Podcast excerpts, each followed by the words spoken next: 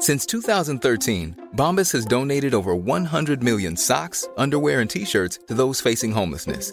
If we counted those on air, this ad would last over 1,157 days. But if we counted the time it takes to make a donation possible, it would take just a few clicks. Because every time you make a purchase, Bombas donates an item to someone who needs it. Go to bombas.com slash ACAST and use code ACAST for 20% off your first purchase. That's bombas.com slash ACAST, code ACAST. Heraldo Radio, con la H que sí suena y ahora también se escucha.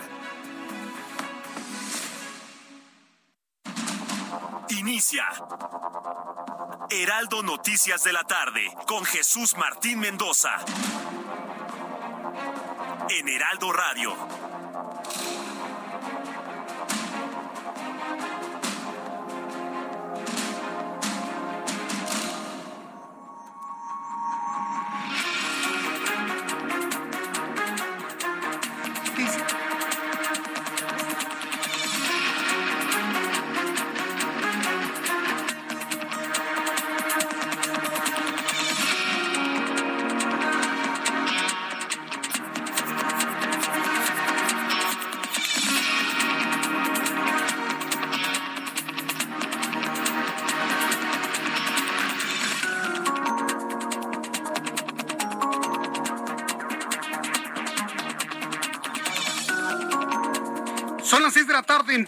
Hora del centro de la República Mexicana. Me da un enorme gusto saludar a través de los micrófonos del Heraldo Radio en todo el país.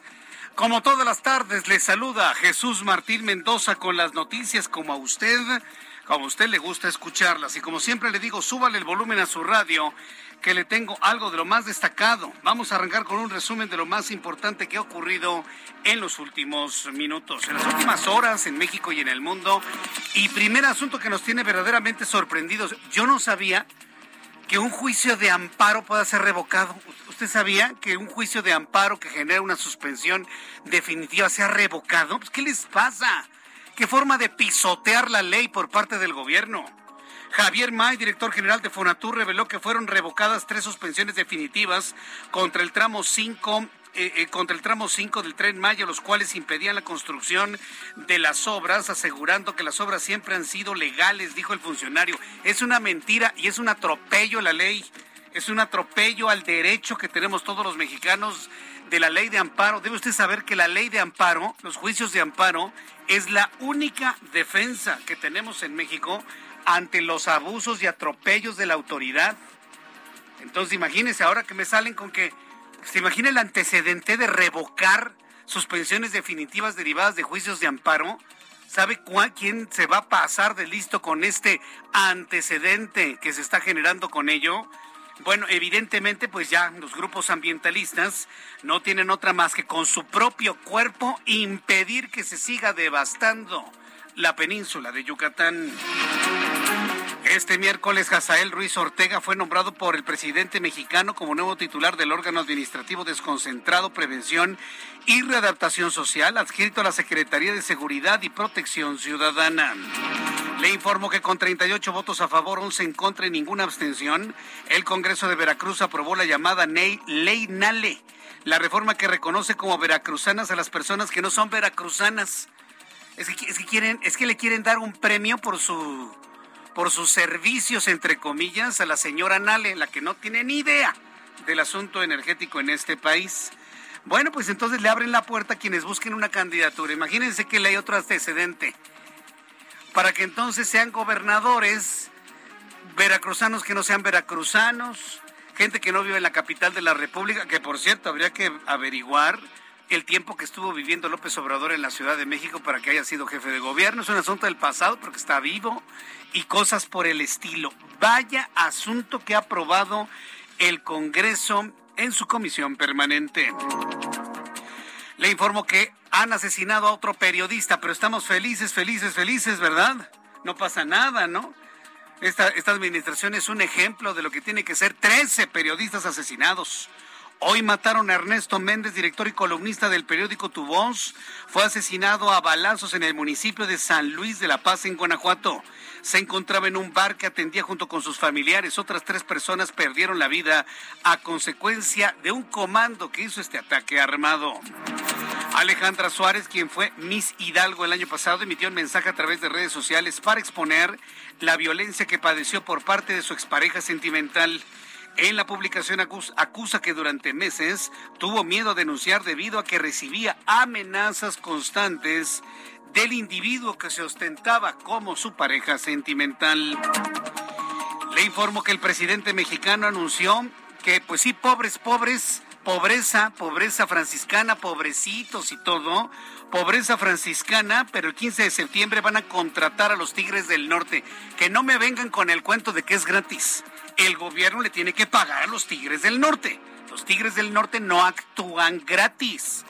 Hay que pagarles y el gobierno les va a pagar, ¿sí? Para darle pan y circo a la gente que vaya el 15 de septiembre a la noche del Zócalo. ¿Qué dije de mentira? Ah, ¿verdad? Ah, bueno, pues es la verdad. Le van a dar su cirquito a la gente que vaya el 15 de septiembre al Zócalo con los Tigres del Norte. Obviamente lo va a pagar el gobierno no que muy pobres, no que mucha pobreza franciscana. Los Tigres del Norte no cobran cuartilla, ¿eh? No cobran cuartilla los Tigres del Norte. Y justificó el presidente mexicano de que la pobreza franciscana alcanza para darle alegría al pueblo, para darle circo al pueblo. Bueno, pues ya le platicaré más adelante de estos traspiés y estas incongruencias, ¿no? Que, luego se mencionan durante las mañaneras.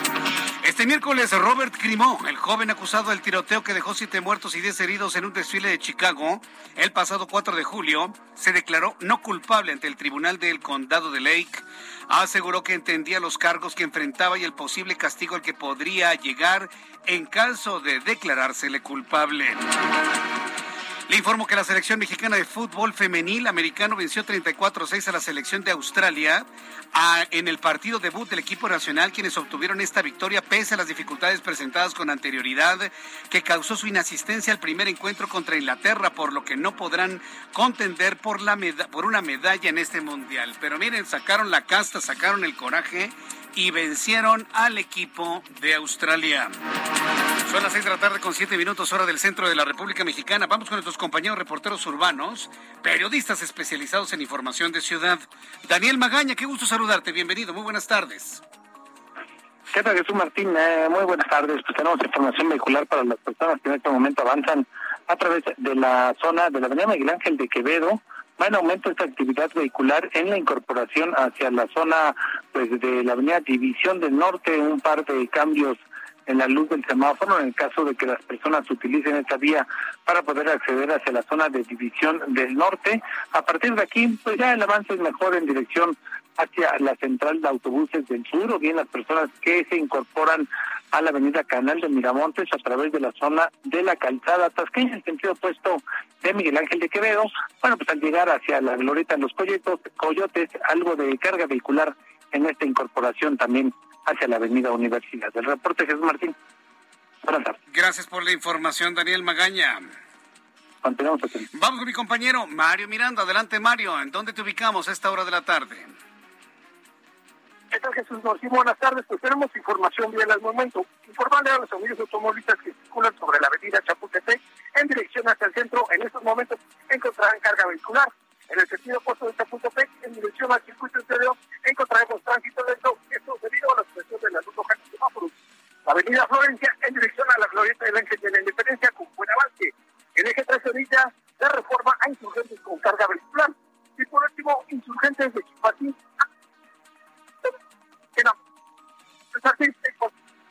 eh, en tu próxima, próxima comunicación, ubícate en una zona donde entre bien el celular, mi querido Mario, para escucharte con más claridad. Vamos ahora con Gerardo Galicia, quien nos tiene más información de la vialidad aquí en el Heraldo Radio. Adelante, Gerardo.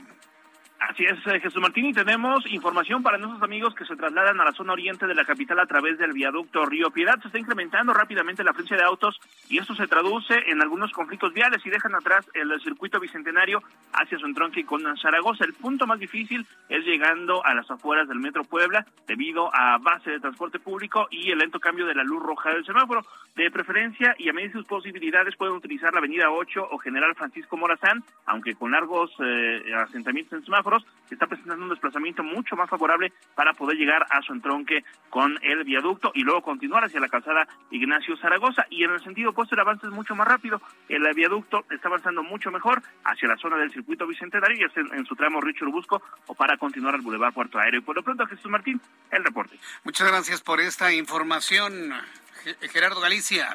Hasta luego. También más adelante le voy a tener los detalles. Fue fue ubicado y ya finalmente quedó confirmado el asesinato del subdirector de Capital Humano de la Universidad La Salle. Atención, eh, alumnos, comunidad de la Universidad La Salle, ahí la de Benjamín Franklin. Bueno, pues el subdirector de Capital Humano del campus de Benjamín Franklin de La Salle, Enrique Ramírez Torres, fue encontrado asesinado al interior de la cajuela de un vehículo abandonado en, eh, en la colonia Huichapan. Ahí, ahí lo encontraron. Estaba desaparecido hace dos, tres días. Lo encontraron por razones obvias. Hubo denuncias por parte de los vecinos. Abrieron el auto y el individuo ahí estaba. Un hombre joven, ¿eh? Bastante, bastante joven.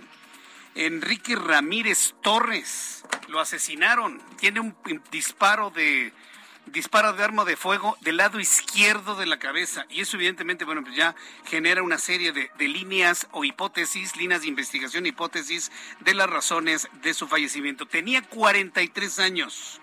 43 años Enrique Ramírez Torres, el subdirector de Capital Humano del Campus Condesa de la Universidad La Salle. Más adelante le voy a tener detalles de todo ello. Cuando son las 6 de la tarde con 11 minutos, escuche usted el Heraldo Radio. El amor inspira nuestras acciones por México.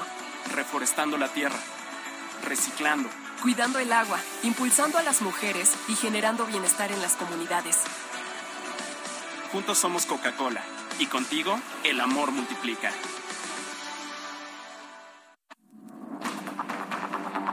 El amor multiplica, así lo dicen nuestros amigos de industria mexicana Coca-Cola. Ya iremos platicando más de esta gran campaña que está iniciando el día de hoy, que le presento aquí en el Heraldo Radio. Bien, cuando son las seis con once, las seis con once, vamos a revisar qué es lo que sucedía un día como hoy, 3 de agosto, 3 de agosto en México, el mundo y la historia. Abra Marriola. Amigos, bienvenidos. Esto es un día como hoy en la historia, 3 de agosto. 1492. Los reyes católicos expulsan a los judíos de España con el decreto de Alhambra. 1655. En Sinaloa, México, se funda la localidad de El Rosario. 1919 en la ciudad de Chicago, en Estados Unidos, en el marco del apartheid, que durará durante varios años en ese país, terminan los disturbios raciales de Chicago, que habían comenzado una semana antes. Este suceso de 1919 dejó un saldo de 38 afroestadounidenses asesinados por ciudadanos de piel blanca. 1930, en el estado de Veracruz, en México, se crea el municipio Fortín. 1958. En México, el presidente Adolfo Ruiz Cortines moviliza al ejército para reprimir la larga huelga de los trabajadores ferroviarios. En el año 2004, en Nueva York, Estados Unidos, se reabre el pedestal de la Estatua de la Libertad luego de permanecer cerrado desde los atentados del 11 de septiembre del 2001. Además, hoy es el Día de la Bandera en Venezuela. Amigos, esto fue un día como hoy en la historia. Muchas gracias. Muchas gracias, muchas gracias a ti, eh, Abraham Arriola, por la información que nos ofreces en cuanto a lo que debemos recordar un día como hoy. Vamos a revisar la información de, del pronóstico del tiempo. El Servicio Meteorológico Nacional, que depende de la Comisión Nacional del Agua, nos informa qué va a pasar. ¿Ya va a llover de una vez por todas en Monterrey? Pues fíjese que no por lo menos no lo vemos en el corto plazo. Dice el Servicio Meteorológico Nacional que hay ondas tropicales, la número 18, la número 19, el monzón mexicano y canales de baja presión. Estamos observando también fenómeno de intensa nubosidad durante esta noche y madrugada, dice el Servicio Meteorológico Nacional. Se pronostican lluvias puntuales muy fuertes en el noroeste, occidente y sur del país. El monzón mexicano en interacción con la inestabilidad de niveles altos de la atmósfera va a producir lluvias puntuales muy fuertes en Durango y en Sinaloa, así como lluvias fuertes en Sonora y en Chihuahua. Un canal de baja presión extendido desde el norte hasta el centro del país, en combinación con la entrada de humedad proveniente de ambos océanos, va a producir lluvias muy fuertes en Zacatecas y Aguascalientes. Además de chubascos en el Valle de México. La onda tropical número 18 recorrerá las costas de Guerrero y Michoacán, va a incrementar la probabilidad de lluvias puntuales muy fuertes en Nayarit, Jalisco, Guanajuato y Guerrero, así como lluvias fuertes en Colima, Michoacán. Por otra parte, la nueva onda tropical número 19 se desplazará sobre el sur de la península de Yucatán y va a producir lluvias puntuales fuertes en Chiapas, Campeche y Yucatán, así como chubascos en Oaxaca, Tabasco y Veracruz. Todas estas lluvias se van a acompañar de descargas eléctricas y posibles granizadas. Además, podrían originar incremento en los niveles de ríos y arroyos deslaves e inundaciones, principalmente en entidades del noroeste y occidente y sur de nuestro país. Es lo que está informando el Servicio Meteorológico Nacional. Pronóstico del tiempo para las siguientes ciudades. Amigos que nos escuchan en las siguientes ciudades, en Monterrey, Nuevo León, allá la temperatura en este momento es de 34, completamente despejado. No se observa, bueno, ni una gota de lluvia en las próximas horas, mínima 23, máxima 38 en Guadalajara, mínima 18, máxima 26, 25 en este momento en Acapulco, 31 grados, mínima 23, máxima 32, en la ciudad de Mérida, mínima 24, máxima 35, 31 en este momento, y aquí en la capital de la República. El termómetro está en 25 grados, una temperatura de confort tirando a calor, la mínima 13 y la máxima 26 grados Celsius.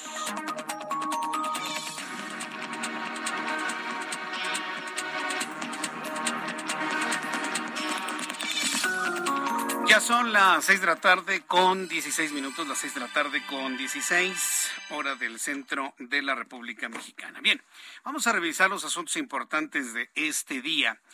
Y la primera noticia que le quiero compartir tiene que ver directamente con el bolsillo, tiene que ver directamente con la economía familiar, tiene que ver directamente con el incremento del costo de la vida. Si para las personas que tienen un trabajo, que tienen un ingreso modesto, regular, alto, como sea, ver el precio de las tortillas, sobre todo en el norte del país, ya cercano a los 30 pesos, nos parece una verdadera majadería. Es una majadería eso, ¿eh? Una verdadera majadería. Un gobierno que prefiere subsidiar un tren inútil, porque es completamente inútil el tren Maya, a subsidiar el alimento de la gente. cuando uno ve esto, un gobierno que está dispuesto a triplicar el subsidio de un tren inútil que nadie, a nadie le va a solucionar absolutamente nada, pero no subsidiar pues lo que come la, gente eh, fundamentalmente, primordialmente, que son tortillas, pues uno cae en la cuenta de que algo anda mal. Y lo tengo que decir así, porque parece que mis colegas no lo ven, y si lo ven no lo dicen, y si no lo dicen parece que les aterra algo, pero no entiendo qué. Entonces, algo está mal. Se dispara el precio de la tortilla en ocho estados, Durango el que más lo resintieron. Sí, ya sé, los cupos, los precios internacionales del grano, sí. Pero, a ver, señores, si hay dinero en este país para estar subsidiando gasolina, para estar subsidiando un tren inútil, ¿por qué no se utiliza para subsidiar el alimento de los más pobres? No que primero los pobres. Los pobres no comen tren. Los pobres no comen durmientes, no comen rieles, no comen árboles destrozados, los millones de árboles destrozados en toda esa ruta, eso no comen los pobres, los, pobres comen frijoles, comen arroz, comen maíz, comemos maíz todos, con mayor o menor ingreso. Cuando buenamente se puede, se come carne, se come huevo, los niños necesitan leche. ¿Por qué no se subsidia las necesidades de los pobres? ¿No que primero los pobres? Los estados de Sinaloa, Guanajuato, Coahuila, Durango, Tamaulipas, Chihuahua, Baja California Sur y Veracruz reportan un importante incremento en el precio del kilogramo de tortilla, el cual ya ronda los 30 pesos por kilo. De acuerdo con el último monitoreo de la Procuraduría Federal del Consumidor, el precio promedio del kilogramo de tortilla de maíz oscila los 27 pesos con 14 centavos, mientras que el precio máximo es de 27 pesos el kilo. 27 pesos un kilo de tortillas, por el amor de Cristo. ¿De qué estamos hablando? Y todavía me salen algunos trasnochados en las redes sociales comparando el salario mínimo contra la compra de litros de gasolina. Es que antes se compraba tantos litros y ahora tantos litros de gasolina. Déjense, déjense de patraña, señores, ya. Ya estuvo bueno, ya estuvo suave, ya. Es cansadísimo tener que estar leyendo toda este, esta sarta de, justificaciones sin sentido. Y se lo digo directamente a los barberos y lambiscones del actual gobierno. Déjense de cosas. Hay gente que se está quedando sin comer por el precio de la tortilla. Hay familias que compraban un kilo para toda la familia un día o dos días. Ahorita están comprando prácticamente, véndame cinco tortillas, véndame diez tortillas. ¿Cuánto es? No, pues que seis pesos. Seis pesos, a peso la tortilla. Sí, prácticamente está llegando eso. A costar un peso cada tortilla. ¿O nunca había contado usted cuántas tortillas hay en un kilo? Bueno, ahí, no se habían dado cuenta, ¿verdad? Bueno. Entonces, queda, queda como denuncia este asunto, ¿eh? Al menos nueve, mientras tanto, al menos nueve mineros quedaron atrapados este miércoles en un pozo de carbón localizado en la comunidad de Villa de Agujita, en el municipio de Sabinas, Coahuila. Alejandro Montenegro, nuestro corresponsal, nos tiene esta información. Adelante, Alejandro. ¿Qué tal, Jesús Martín? Muy buenas tardes, te saludo con mucho gusto. Bueno, pues con este nuevo accidente de, en la región carbonífera de Coahuila que cada vez se han vuelto más comunes. Apenas el año pasado, en junio del año pasado, siete mineros fallecieron en un accidente muy similar, ocurrido también muy cerca en el municipio de Musquis. Y bueno, pues en esta ocasión, un poco antes de las dos de la tarde, bueno, se reporta este accidente luego de que en un pozo, eh, en un pozo de carbón precisamente se suscitara este derrumbe a raíz de una inundación en la zona, con lo que, bueno, pues eh, la cifra preliminar hasta el momento es de nueve mineros que quedaron atrapados en esa zona. No se ha dado a conocer más eh, sobre el tema. Ya inició, por supuesto, desde hace un buen rato el rescate de estas personas. Sin embargo, hasta el momento no se ha em, emitido una versión oficial por parte de las autoridades. El gobernador de Coahuila dio a conocer que en los próximos minutos, en las próximas horas, junto con el gobierno federal, se dará o se ampliará la información sobre este tema. Ya está viajando la titular de Protección Civil Nacional a la zona, así como otras autoridades de alto nivel para, bueno, pues coordinar las acciones de rescate de estos mineros que desgraciadamente están atrapados en este pozo de carbón. Eh, comentarte también, Jesús Martín, que eh, de acuerdo también con versiones extraoficiales, este pozo pertenece o es propiedad de un exalcalde del de, municipio de Sabinas, precisamente de ahí en la región carbonífera. Sin embargo, bueno, pues es información que también está por corroborar. A ver, si es un pozo de carbón, si es una mina de carbón, estamos hablando de la dificultad de una supervivencia de los mineros. Estamos hablando de que está lleno de gas grisú y eso ya lo conocemos de, de, de, sobra, ese fenómeno y la gran toxicidad de este gas, gas bastante explosivo en una mina de carbón. ¿Sí? Así Alejandro Montenegro, ¿nos escuchas? Así es. Así es, Jesús Martín. Y bueno, pues también habría que eh, verificar si es una empresa que está registrada, toda vez que, bueno, pues hay eh, muchos que operan, eh, muchos positos que operan en la ilegalidad, que no son inspeccionados por la Secretaría del Trabajo. Así que, bueno, pues hay que esperar a ver qué información sigue surgiendo sobre este tema. Por supuesto, la estaremos comunicando. Correcto, muy bien. Cualquier novedad, volvemos a entrar en comunicación contigo. Muchas gracias por la información, Alejandro Montenegro. Claro que sí, muy buenas tardes. Hasta luego, muy buenas tardes. Estoy en Coahuila, en la zona minera carbonífera de Coahuila. ¿Estaríamos ante otro problema como el de los mineros de pasta de conchos? Allá fueron 60 y 63 o 65, Ángel. Habían sacado dos, creo que quedaron 63. ¿Y, ¿Y cómo empezó la administración de López Obrador? Para que vean que todo tiene su peso específico y todo cae por su propio peso. ¿Qué fue lo que dijo? Los vamos a sacar, ¿no? Se atrevió el presidente mexicano a reunir a los familiares de los 63 mineros atrapados en pasta de conchos y en un acto político proselitista vamos a sacar los cuerpos de sus de sus familiares y le encargó a Luisa María Alcalde, la secretaria del Trabajo, que esté muy pendiente de sacar los cuerpos. ¿Usted cree que han sacado algo? No han sacado nada le han apostado al olvido de los medios de comunicación y al olvido de este tema en la agenda pública nacional. Pero ahora, ¿qué pasó? Tenemos 11 mineros atrapados que nos recuerdan que no han cumplido en cuatro años la promesa de sacar a los mineros de pasta de conchos. Yo sé que no los van a poder sacar por la peligrosidad de, la mina. Está llena de un gas que es altamente explosivo. Ahora quiero ver, ojalá y lo saquen a los de ahora. Ojalá y lo saquen. Y si no, van a ser los mineros atrapados en esta administración. Para que vea que todo llega, todo se ordena, todo cae por su propio peso. Y la vida es muy sabia en este tipo de cosas. Los irán a sacar, yo hago mis votos porque sí lo saquen y lo saquen con vida. Y si no lo sacan y pasa un año, y pasan dos años, y pasan tres años, cuatro años, cinco años, pues estaremos aquí listos para recordar también los once mineros de esta administración. Voy a los anuncios y regreso enseguida con toda la información aquí en el Heraldo. Escríbame vía Twitter, arroba Jesús Martín MX. Escucha las noticias de la tarde con Jesús Martín Mendoza. Regresamos.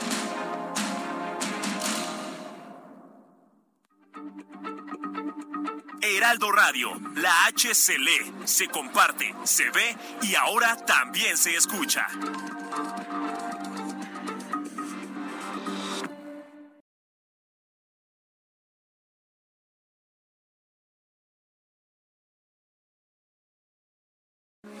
Heraldo Radio, con la H que sí suena y ahora también se escucha. Continúa Heraldo Noticias de la tarde con Jesús Martín Mendoza.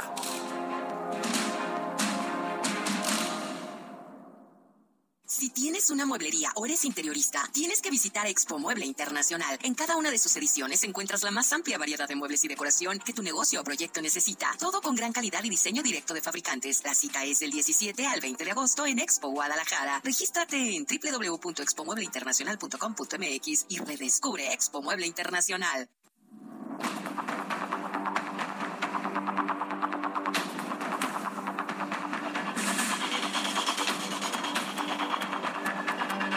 Ya son las seis de la tarde con 30 minutos hora del centro de la República Mexicana. Bueno, varias personas me están comentando varios saldos, varios datos de diferentes fuentes de los mineros atrapados allá en Coahuila. Le estoy pidiendo a Alejandro Montenegro, que es nuestro corresponsal, que nos mantenga actualizada la información todos los movimientos, si salen, si son rescatados algunos, en cualquier momento que nos estén informando, tanto aquí en radio como en televisión, como en la web del Heraldo, para estar perfectamente informados de lo que está pasando allá en Coahuila con estos mineros atrapados. Pero si algo nos tiene que dejar de positivo este, este acontecimiento, primero, el esfuerzo por rescatarlos. Y varias personas me están diciendo, Jesús Martín, pues elevemos una oración para que salgan vivos. Yo estoy totalmente de acuerdo. Enviamos nuestra mejor energía, todas nuestras oraciones, que les dé el talento a los rescatistas para sacarlos con vida. Pero también vale la pena recordar, sí, sí, porque, porque finalmente así es la vida de, así, así es la vida de, de, de Clara y de Justa en su momento, recordarle que el gobierno de López Obrador prometió rescatar a los mineros de pasta de conchos. Ya lleva casi cuatro años y no lo han hecho. Y le han apostado a que se nos olvide el tema.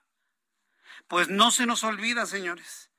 Y tuvieron que lamentablemente quedarse atrapados estos mineros, mineros en un pozo de carbón para recordarle a la opinión pública que López Obrador no ha cumplido con rescatar a esos mineros. Y no lo va a cumplir, ¿sabe por qué?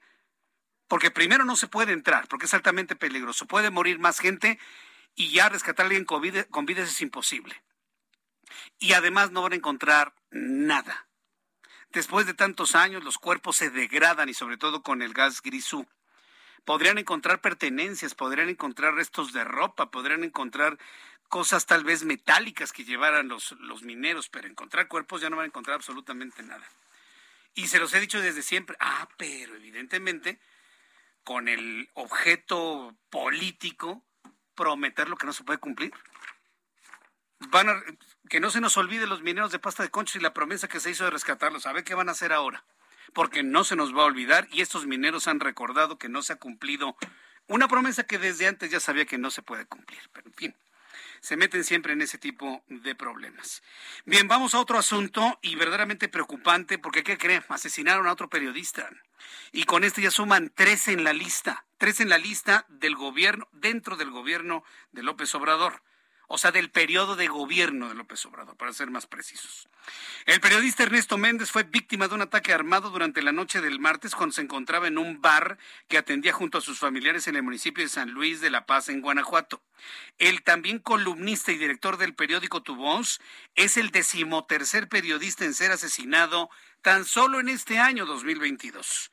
Gabriela Montejano, nuestra corresponsal en Guanajuato, nos informa. Adelante, Gabriela. Hola, ¿qué tal? Muy buenas tardes. Pues así es, en un ataque armado registrado la noche de ayer, el empresario y periodista Ernesto Méndez perdió la vida junto a otras tres personas. Se informó que Ernesto atendía un bar propiedad de su familia cuando sujetos armados ingresaron y le dispararon hasta quitarle la vida. El presidente municipal de San Luis de la Paz, Luis Gerardo Sánchez, confirmó el día de hoy en rueda de prensa que el ataque al bar a las Caguamas dejó como saldo un lesionado y cuatro personas sin vida entre las que se encuentra el periodista. El suceso ocurrió poco después de las 11 de la noche de ayer en la avenida Ferrocarril del municipio de San Luis de la Paz. El presidente municipal comentó que el periodista y empresario estaba también a cargo de la organización de la feria local, la feria regional del noreste. Y bueno, pues se confirmaron las cuatro víctimas mortales y un lesionado de gravedad. El gobernador de Guanajuato, Diego Sinué Rodríguez Vallejo, también declaró ya al respecto, indicó que hay varias líneas de investigación tras el asesinato del periodista. Eh, explicó que analizan si el homicidio ocurrió por la profesión, por extorsión, por las personas con las que estaba acompañado en el momento del hecho o por su participación en la organización de la feria regional. Eh, Diego Sinué Rodríguez destacó que como primera línea de investigación está su trabajo periodístico, aunque descartó que hubiera amenazas previas. Este es mi reporte desde el estado de Guanajuato. Bien, entonces hay varias líneas de investigación. Me imagino que están en la línea de investigación de su labor periodística también, o no neces o la línea es la de su trabajo paralelo de, de tener un negocio de centro nocturno o de bar. Sí, están analizando todas las líneas. Si, si fue por su labor periodística o si fue por sus labores empresariales, el gobernador en este momento no descartó ninguna de las posibilidades. Incluso, pues, la versión de que pudiera haber sido víctima colateral y que él no, no haya sido el objetivo del ataque, también es una de las versiones que está manejando la fiscalía. Vaya, o sea que haya estado en el fuego cruzado también, que haya sido circunstancial su muerte. Sí, pero al momento no descartan ninguna.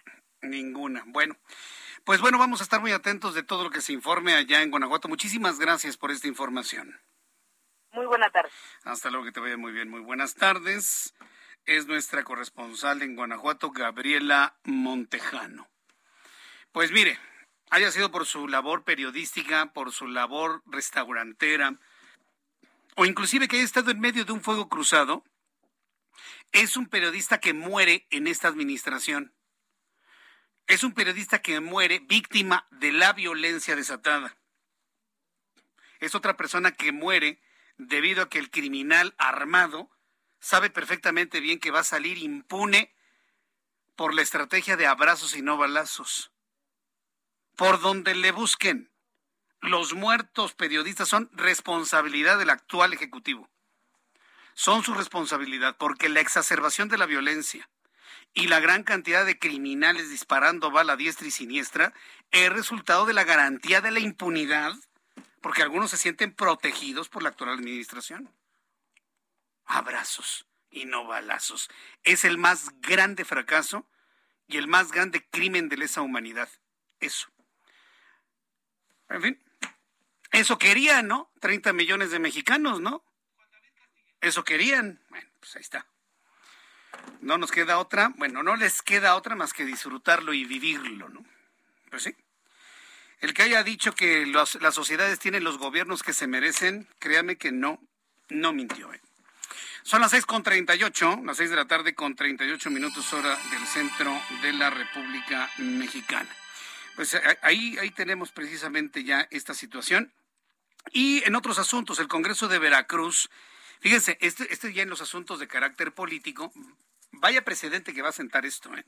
El Congreso de Veracruz aprobó establecer en la Constitución Política del Estado que los veracruzanos y los mexicanos nacidos fuera del territorio estatal que tengan hijos veracruzanos o una residencia efectiva de cinco años en la entidad podrán ser, podrán ser gobernadores. La reforma abre la posibilidad de que la actual secretaria de Energía, Rocío Nale, de origen zacatecano, pueda ser postulada como candidata a la gubernatura del Estado en 2024. Su premio a Nale, pues claro, por sus, entre comillas, servicios. Qué vergüenza, de verdad. De verdad, qué, qué, qué, qué vergüenza. ¿eh? Pero finalmente es lo que han aprobado, ¿no? Hacer leyes a modo esta, esta administración va a pasar a la historia como una administración que hace las cosas a modo. Juan David Castilla, corresponsal en Veracruz. Adelante, gusto en saludarte. Muy buenas tardes, Jesús Martín, te saludo con mucho gusto desde Veracruz. Efectivamente, como lo comentas, fue con 38 votos a favor, 11 en contra y 0 abstenciones que las diputadas y diputados de Veracruz aprobaron en lo general y lo particular esta iniciativa que permite a personas no nacidas en esta entidad que sean candidatas a la gubernatura. Obviamente, como bien lo decías, Jesús Martín, favorece a la secretaria de Energía, Rocío Nale García, quien es originaria del estado de Zacatecas y ha hecho pública su aspiración a contender por la candidatura de Morena a la gubernatura de Veracruz en 2024. Incluso algunos diputados locales de Morena han confirmado esta situación. Eh, decirte también que algunos legisladores del Partido Acción Nacional, del Partido Revolucionario Institucional y también de Movimiento Ciudadano votaron en contra de esta iniciativa, ya que consideraron que se trata de una propuesta impulsada desde el Palacio de Gobierno que usa al Congreso local como una oficina de trámite sin independencia del Ejecutivo. Sin embargo, hubo diputados panistas que votaron a favor de este proyecto, como Hugo González Saavedra, Otón Hernández Candanedo y Nora Jessica Lagunes Harvey. Una situación que ha sido ya polémica, eh, Jesús Martín, y que ha generado diversas reacciones en este partido Acción Nacional, toda vez que la dirigencia estatal eh, iniciará un proceso para expulsar a estos diputados locales que votaron a favor de la ley. Eh, y también decirte que se han pronunciado diversos diputados de oposición en contra de esta iniciativa, de esta ley NALE denominada, toda vez que mencionan que fue aprobada de manera muy rápida, sin realmente analizarla, sin someterla a discusión, situación que no ha ocurrido con otras iniciativas, ¿no? Que se llevan meses o incluso hasta años, ¿no? Eh, también mencionan que no se tomó en cuenta los ocho millones de veracruzanos, ¿no? Que, que no, no fueron encuestados o consultados para saber si estaban de acuerdo en esta situación. Es, es algo que está generando mucha polémica y también decirte que ya hay algunos municipios que están sometiendo a votación esta situación para que también se aplique en el ámbito local, Jesús Martínez. Bien, bueno, pues entonces confirman que todas estas modificaciones son para que Nale reciba su premio mayor cuando se acabe la administración y dejarla con el botín que significa el gobierno de Veracruz. Así es, Jesús Martín, no lo pudiste haber dicho mejor. Pues Algunos diputados de Morena son quienes están confirmando que esto es para que Rocío Nale sea la candidata de Morena eh, a la candidatura, digo, a la gobernatura de Veracruz en 2024, Jesús Martín. Qué, qué barbaridad, qué desaseo. Gracias por la información. Un abrazo, excelente tarde. Hasta luego, que te vaya muy bien, eh, eh, Juan David Castilla. Fíjese que muchos analistas políticos han comparado el ser y el hacer, el ser y el hacer de Morena con el PRI de antes, pero no, yo no estoy de acuerdo, ¿eh? porque por lo menos el PRI guardaba las formas por lo menos el PRI, por, lo menos le tapaba el ojo al macho, como decimos popularmente. No, acá son abiertamente, es lo que ya le había dicho, ¿no? Sí y qué. Estamos modificando la ley para que una persona que no sea de Veracruz y que sea Rocío Nale sea gobernadora de Veracruz. Sí y qué, Jesús Martín. Sí y qué. ¿Y qué? Así está Morena. ¿Y sí lo estamos modificando así? Porque son órdenes del presidente y pues uno se queda así como diciendo, pues no puede ser. Ese es el México que tenemos, esa es la clase de sociedad que tenemos. Y quienes apoyan este tipo de comportamiento son iguales. Sí y qué, Jesús Martín. Sí y qué. Bueno, quiero informarle eh, a continuación, cuando ya son las 6 de la tarde con 43 minutos hora del centro de la República Mexicana. De último momento nos está informando el subsecretario de la Defensa Nacional, general Agustín Radilla, que ya se aplica el plan de emergencias DN3 Están en el lugar 92 elementos de la Secretaría de la Defensa con especialistas y binomios caninos. Bueno, estoy precisamente abriendo toda la información que nos está generando la, la, la eh, a la una de la tarde con 35 minutos se registró un derrumbe en la mina de carbón en el municipio de Sabinas, Coahuila, lo cual provocó que se inundara un socavón donde quedaron atrapados al parecer nueve mineros. Ya está actuando la Secretaría del Trabajo y Seguridad y Protección Civil, el Ejército, rescatistas y autoridades de la región. Esperamos encontrarlos a salvo. Esto que le he leído lo ha escrito el presidente mexicano Andrés Manuel López Obrador en su cuenta de Twitter. Y bueno, pues ya le, estaba adelantando que la Secretaría de la Defensa Nacional ya se encuentra en Sabinas, Coahuila, aplicando el plan de emergencias DN3 y está en el lugar 92 elementos de la Secretaría de la Defensa Nacional con especialistas y binomios caninos. Bueno, perros, ¿sí? perros auxiliares que pueden olfatear donde se encuentran los seres humanos a la una de la tarde con 35 minutos se habría registrado este derrumbe en la mina de carbón. Está, pues ahora sí que el presidente mexicano rezándole a todos los santos y a todos los detentes que pueda tener para que rescaten a los mineros, porque si no los rescatan, si no los rescatan, esos mineros y el recuerdo de lo no cumplido con los 63 de pasta de conchos va a obrar sobre él el resto de su administración. ¿eh? Entonces vamos a, seguramente está dando la orden, lo sacan a como de lugar, vivos o muertos, pero me lo sacan de ahí porque sabe que muchos medios vamos a insistir en recordar que no se ha cumplido con una promesa. Imposible de cumplir, pero lo prometieron. A ver, a ver ahora qué hacen. Entonces estamos ya precisamente a la espera de información que genere el ejército mexicano desde el centro de la noticia. Cuando son las seis con cinco, las seis de la tarde con 45 minutos hora del centro de la República Mexicana, otro personaje de la noticia indudable, Marcelo Ebrard Casaubón, secretario de Relaciones Exteriores. Marcelo Ebrard inició un viaje, una gira de trabajo con destino en Sudamérica con el fin de iniciar un pacto para la explotación de litio. Marcelo Ebrard argumentó que es importante formar un bloque económico en esta materia porque los países de Sudamérica en conjunto con México tendrán más del 65% del litio que existe en todo el mundo, aseguró Marcelo Ebrard. Mire, vamos a escuchar la información de mi compañero Ival Saldaña y ahorita le voy a decir que ahora sí, para que vea el asunto del litio, ahora sí me hace lógica. Y ahorita le voy a explicar por qué. Iván Saldaña, adelante, gusto en saludarte. Muy buenas tardes. Buenas tardes, Jesús Martín y a todo el auditorio. Sí, lo entrevistamos al salir de Palacio de Minería el día de hoy al canciller justo antes de que iniciara pues esta gira por algunos países de Sudamérica. Resaltaba esto del litio que si México logra una integración, un pacto con Argentina, Chile, Perú, Bolivia y México, tendría tendría eh, pues México con estos países más del 65% de litio en todo el mundo, que es uno de los minerales estratégicos para el futuro, así lo señaló, sirve para la construcción de autos eléctricos y de baterías. Eh, la primera parada del canciller Marcelo Ebrard será en Bolivia, en la cual eh, pues eh, país que es uno de los que tiene mayores reservas, eh, las más grandes reservas de litio en el mundo, dijo también voy a hacer una breve visita a Perú para saludar al presidente con este país, también van a hablar del tema del litio y luego se va para Colombia para la renovación de la toma de posesión del presidente Gustavo Petro. Eh, y bueno, hay que resaltar, Jesús Martín, que ya había adelantado el pasado 27 de abril el presidente López Obrador que pues el gobierno de México estaba buscando con Chile, Argentina y Bolivia pues preparar una reunión de países con potencial y productores de litio en el mundo a fin de compartir experiencias para aprovechar el mineral que llaman el nuevo oro blanco. El día de hoy, Marcelo ya está llevando a cabo, pues, eh, pues en los hechos, este, buscando que se concrete este pacto.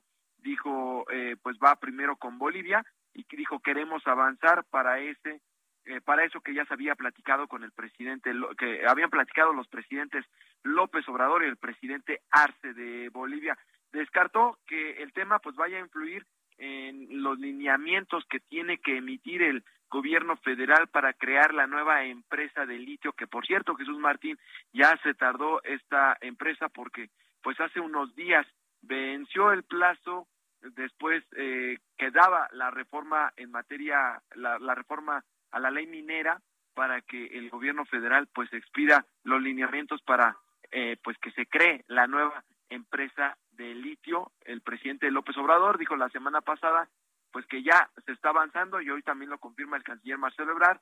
Dice que la Secretaría de Energía le informó que ya van avanzados en crear la empresa de litio. Jesús Martín, auditorio. Gracias, gracias por la información. Gracias. Buenas tardes. Hasta luego, muy buenas tardes. Mi compañero Iván Saldaña. Mire, yo en lo personal no le veo mucho futuro al tema del litio porque ya le he platicado que en China, en Australia, en Nueva Zelanda em, y en el propio Estados Unidos han estado trabajando con otras sustancias para la acumulación de energía. Mucho más barata, mucho más abundante, mucho más fácil de extraer. Se ha estado trabajando de manera concreta con, con dos sustancias. Bueno, eh, con tres. Podríamos hablar de aluminio pero con otras dos sustancias ha estado trabajando de manera muy exitosa. Con el grafeno, sí, que es, eh, e-, es un derivado del carbono, el grafeno, y la otra es el sodio. El sodio es muy abundante en la Tierra. En combinación con el cloro es la sal común. Entonces, si, algo abunda en la Tierra es la sal. Y de ahí podemos obtener sodio a través de la separación del cloro y del sodio. Podemos tener sodio. Las experiencias son muy, muy alentadoras para crear nuevas baterías más durables, que se calienten menos, fíjese, que carguen más rápido y que tengan una mayor durabilidad. Y esto a la vista de las necesidades de los autos eléctricos, pues se vuelve algo fundamental. Pero entre, tanto, entre tanto se desarrolla esta tecnología, terminará llegando, ¿eh? Entre tanto se desarrolla la tecnología de baterías de sodio, baterías de, grafeno y alguna que otra de aluminio puro eh, tenemos que usar el litio en este momento.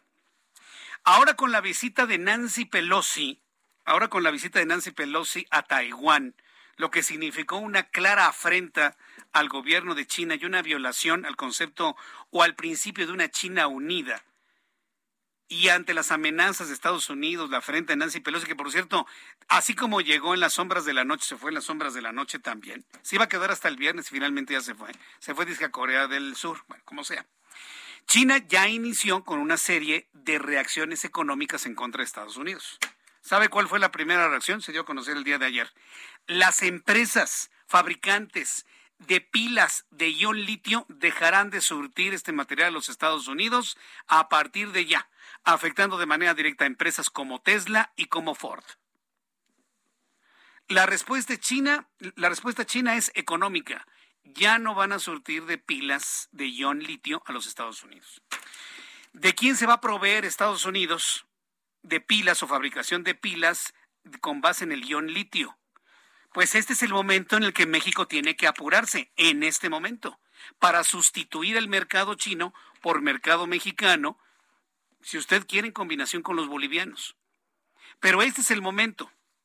Este es el momento. Ok, China ya no te va a mandar pilas, no te preocupes, te las hago yo. Te las hago yo ahorita. Pero si se van a estar con que, ay, vamos a fundar la empresa, vamos a hacer un Pemex pero de litio, olvídense, se nos va a ir la oportunidad. Se tiene que hacer ahorita, señores, ya ahorita. China acaba de cerrar los envíos de, de material de ion litio a Estados Unidos. Este es el momento para México y para Bolivia, ahorita. Marcelo Ebrard lo sabe y precisamente se fue a cerrar convenios para poder proveer a los Estados Unidos y a todos los demás mercados, un mercado que está cerrando China por un castigo económico debido a la visita de Nancy Pelosi. Hay que aprovechar las cosas. Ahora sí, en esta coyuntura sí me hace sentido lo del litio, pero ahorita, porque si se van a tardar dos años en crear la empresa, para entonces Estados Unidos ya encontró otro proveedor de litio, señores. Vamos a ver con qué velocidad lo arman, vamos a ver con qué velocidad lo aprovechan. Vamos a ver si efectivamente se pueden resolver con esta configuración que, política que tenemos retos tan interesantes como el que le estoy mencionando. Son las 6.52, las 6 de la tarde con 52 minutos hora del centro de la República Mexicana. En cuanto tengamos ya información de lo que está eh, negociando Marcelo Ebrard, se lo dará a conocer aquí en el Heraldo. En otras noticias, Asael Ruiz Ortega, estas noticias de la capital, fue nombrado titular del órgano administrativo desconcentrado Prevención y Readaptación Social el cual está adscrito a la Secretaría de Seguridad y Protección Ciudadana, es decir, a la Policía Capitalina. El secretario, el, perdón, eh, la Secretaría de Seguridad Ciudadana Federal el secretario de Gobernación, Adán Augusto López, dio posesión este mediodía a su cargo a Ruiz Ortega, acompañado de la titular de esta secretaría, Rosa Isela Rodríguez, y José Ángel Ávila Pérez, a quien sustituye y quien estará a cargo de esta encomienda dentro del gobierno federal. Ruiz Ortega es licenciado en Derecho por la Universidad La Salle maestro en Planeación y Gestión Educativa, doctorante en Derecho, maestro en Prevención del Delito y Sistemas Penitenciarios. Tiene especialidad en sistemas penitenciarios y menores infractores. Ahí tiene usted esta noticia de los movimientos dentro de la Secretaría de Seguridad Ciudadana Federal. Mientras tanto, quiero informarle que la Comisión Permanente del Congreso ratificó el nombramiento de Eduardo Villegas Mejías como embajador de México en la Federación Rusa. Pese a las críticas de los legisladores de la oposición, el nuevo diplomático mexicano en Rusia buscará impulsar los contenidos de la plataforma Wikipedia referentes a la cultura política y sociedad de nuestro país. Más adelante le tendré algunas reacciones de él. Y bueno, pues eh, por lo pronto, ante la queja de un hombre que no sabe de nada de diplomacia y lo mandaron a Rusia, con esta información nos vamos a los anuncios. Al regreso, le tengo un resumen con las noticias más importantes, los números de COVID-19, nuestros compañeros reporteros, mucho más, muchas noticias más, aquí en el Heraldo Radio.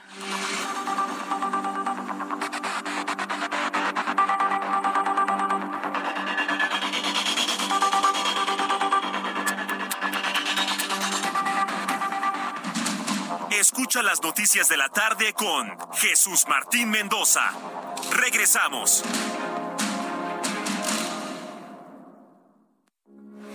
Heraldo Radio 98.5 FM, una estación de Heraldo Media Group. Transmitiendo desde Avenida Insurgente Sur 1271, Torre Carrachi, con 100.000 watts de potencia radiada. Heraldo Radio, la H que sí suena y ahora también se escucha.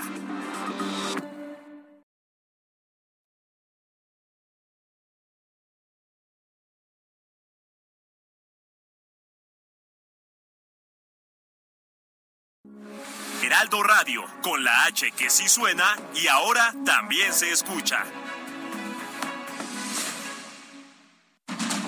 Continúa Heraldo Noticias de la tarde con Jesús Martín Mendoza.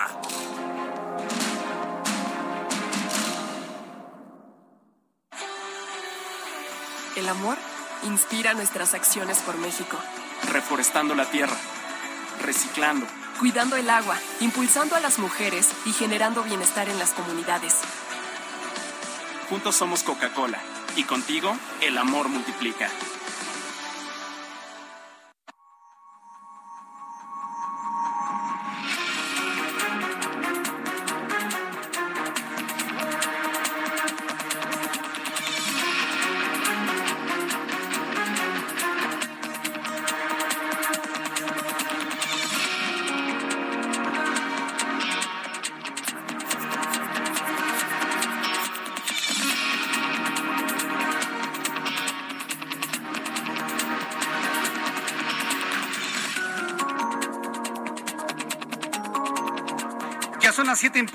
Las 19 horas en punto hora del centro de la República Mexicana. Le presento un resumen con las noticias más importantes en el Heraldo Radio. 11 mineros se quedaron atrapados este miércoles en un pozo de carbón localizado en la comunidad de Villa de Agujita en el municipio de Sabinas, Coahuila. Otras informaciones hablan de nueve, otras de que fueron nueve, salieron dos y que son siete. El asunto es que son varios mineros los que están atrapados. Hace unos instantes el presidente de México, Andrés Manuel López Obrador, informó en su cuenta de Twitter que ya están actuando las secretarías del trabajo, la Secretaría de Seguridad y Protección Civil, el Ejército Rescatistas y autoridades de la región y confió el presidente mexicano en su cuenta de Twitter que sean encontrados a salvo los mineros atrapados en Coahuila.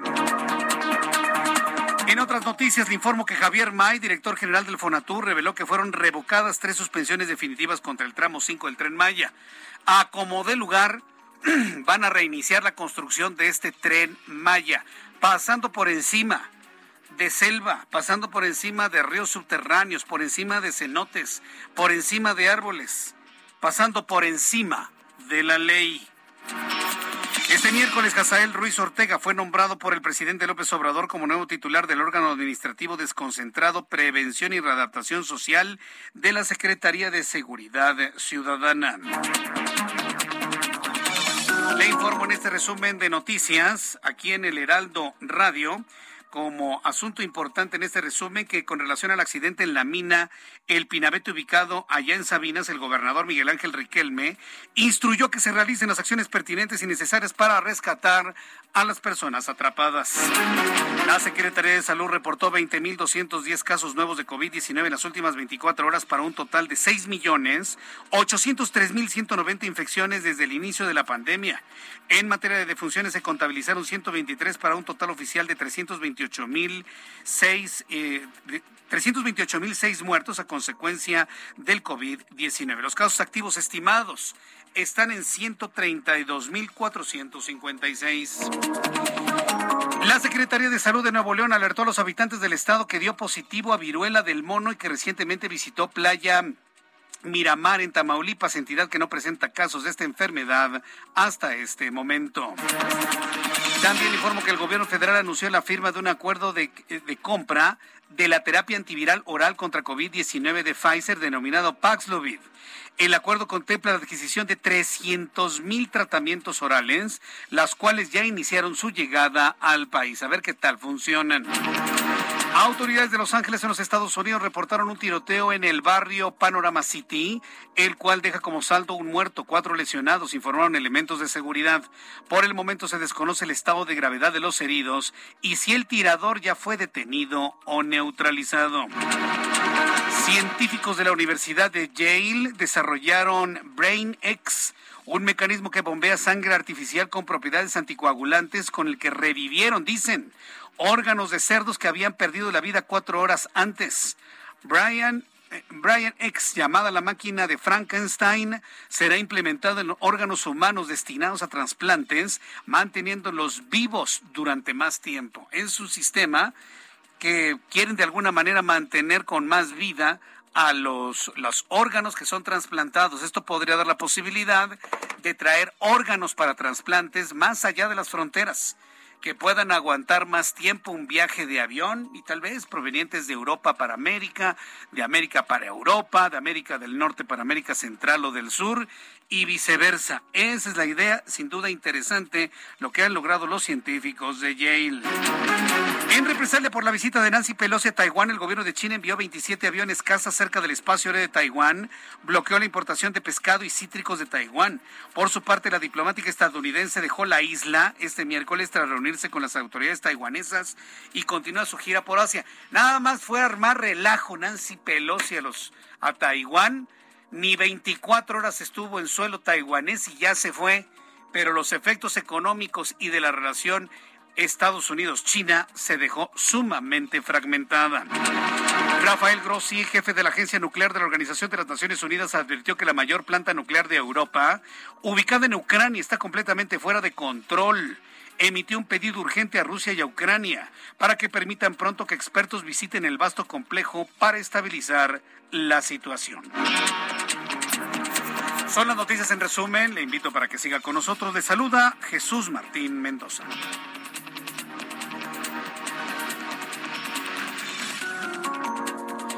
Continuamos con toda la información aquí en el Heraldo. Gracias por estar con nosotros a esta hora de la tarde, 7-6, 7-7 ya en este momento, 7-7.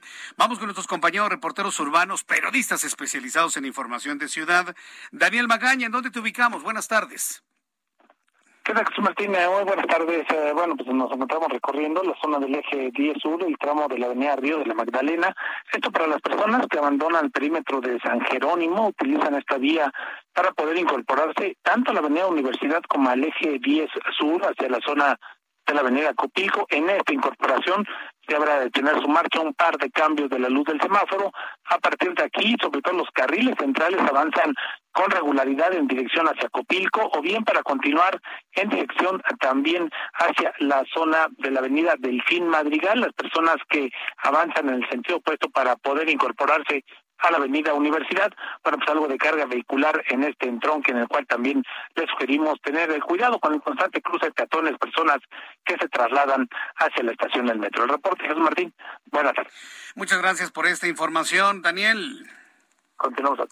Mario Miranda, qué gusto saludarte. ¿En dónde te ubicamos, Mario? ¿Qué tal, Jesús Martín? Buenas tardes. Pues tenemos información ya al momento. Nos encontramos en la avenida Hidalgo y Paseo de la Reforma, en donde en estos momentos encontramos buen avance en ambos sentidos de Paseo de la Reforma, en el tramo de Hidalgo a la Glorita del Ángel de la Independencia. La avenida México Tenochtitlan de Guerrero a Insurgentes con carga vehicular en ambos sentidos. La avenida Hidalgo del eje central a Reforma con buen avance. Y finalmente la avenida Juárez de Reforma al eje central con tránsito lento. También, Jesús Martín, informarte que ya empieza a llover en la zona centro. Gracias, muchas gracias por la información, Mario Miranda. Seguimos pendiente, buenas tardes. Hasta luego, muy buenas tardes. Vamos con mi compañero Gerardo Galicia. Adelante, Gerardo. En la zona oriente de la capital Jesús Martín, donde nos mantenemos sin lluvia y con un avance por lo menos aceptable para nuestros amigos que van a utilizar la avenida Canal del Río Churubusco entre Tezontle y las inmediaciones de la calzada Ignacio Zaragoza. El punto más conflictivo, justo para quienes se incorporan a la calzada Ignacio Zaragoza, habrá que manejar con paciencia en esta zona y ya comienzan a retirarse equipos de emergencia que elaboraron en el eje 3 Sur y la calzada de la Viga. En ese punto, una persona, un hombre de aproximadamente 30 años de edad, fue herido por arma de fuego, le dispararon en el abdomen Jesús Martín, dos sujetos en motocicleta, de los, uh, los agresores logran escapar sobre la calzada de la viga. Ya en estos momentos los están buscando elementos de la policía capitalina. Solo se sabe que es una motocicleta azul. A bordo va un sujeto con un jersey de Michael Jordan y son las características que están buscando los elementos de la policía capitalina. El hombre herido va camino a un hospital. Hasta el momento se desconoce si se trató de un asalto o bien una agresión directa. Y por lo pronto, el reporte. Muchas gracias por la información, Gerardo Galicia. Hasta luego. Hasta luego, que te vaya muy bien. Son las siete con nueve, siete con nueve para que vaya revisando su reloj y llegue a tiempo. Mucha atención, por favor, súbale el volumen a su radio. La Guardia Nacional, a través de la Secretaría de Seguridad Ciudadana, me ha enviado una tarjeta informativa con los últimos datos de lo que está ocurriendo en Sabinas, Coahuila. Escuche usted esto, súbale el volumen a su radio. Le recuerdo que este asunto allá en Coahuila tiene que recordar también que no han sido rescatados los 63 mineros de pasta de conchos como prometió el presidente. Usted y yo sabemos que eso ya es imposible hacerlo, pero lo prometió y no se nos va a olvidar. La Guardia Nacional informa en esta tarjeta informativa en Coahuila. La Guardia Nacional activa plan de emergencias. Le había dicho DN3, no, le corrijo. El plan es el GN-A por inundación de mina que dejó atrapados a trabajadores. En el marco de la Estrategia Nacional de Seguridad en Coahuila, la Guardia Nacional activó el plan de asistencia a la sociedad en casos de emergencia, Plan GN-A, por la inundación de una mina donde quedaron atrapados varios trabajadores. Tras recibir un reporte de auxilio, de inmediato personal de la Guardia Nacional se trasladó a la comunidad Las Agujitas, en el municipio de Sabinas, para coordinarse con autoridades de los tres órdenes de gobierno. Dice Guardia Nacional en este comunicado. Al llegar al lugar, acordonaron la zona para evitar que pobladores ingresaran al área siniestrada y así preservar su integridad.